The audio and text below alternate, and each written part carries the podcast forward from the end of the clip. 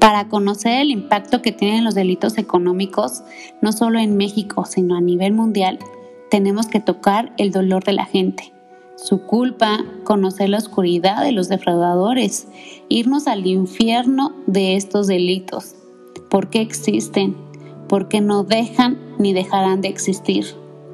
Tenemos que irnos a la raíz de cada problema, sin juicios, sin juzgar, pero sin justificar. Solo tratar de comprender que todos estos delitos son realizados por seres humanos, una persona como tú, una persona como yo. Porque todas las actividades criminales no vienen de un sector económico o de una compañía, ni de un robot, ¿cierto? Todas las actividades criminales se desarrollan porque un grupo de seres humanos deciden hacerlo o una persona decide hacerlo. Pero qué infierno es lo que hace que una persona decida cometer un fraude, meterse al negocio de lavado de dinero, ser parte de una red de secuestradores. ¿Qué es lo que hace que una persona decida comprar a una mujer donde la explotan sexualmente? ¿Qué es lo que hace que una persona compre pornografía infantil?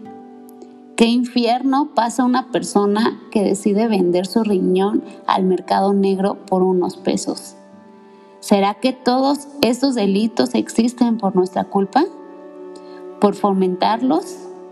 Porque para los que lo practican es más que un negocio, pero este negocio no sería atractivo si no hubiera demanda, ¿no crees? ¿Será que en lugar de ir tras los que se dedican al negocio ilícito, ¿Será que mejor deberíamos de ir tras las personas que lo compran y lo fomentan? ¿Será que en lugar de ir tras los malos, deberíamos de ir tras los buenos? ¿Será que en lugar de tratar de huir de las personas, debemos tratar de acercarnos para ayudarlos? ¿Qué tan lastimados están que deciden lastimar a otras personas? ¿Será que las autoridades deberían de invertir en un estudio psicológico tipo COVID desde la infancia y a cualquier rasgo anormal fuera tratado a tiempo? tantas preguntas y yo solo tengo una respuesta. El infierno existe y de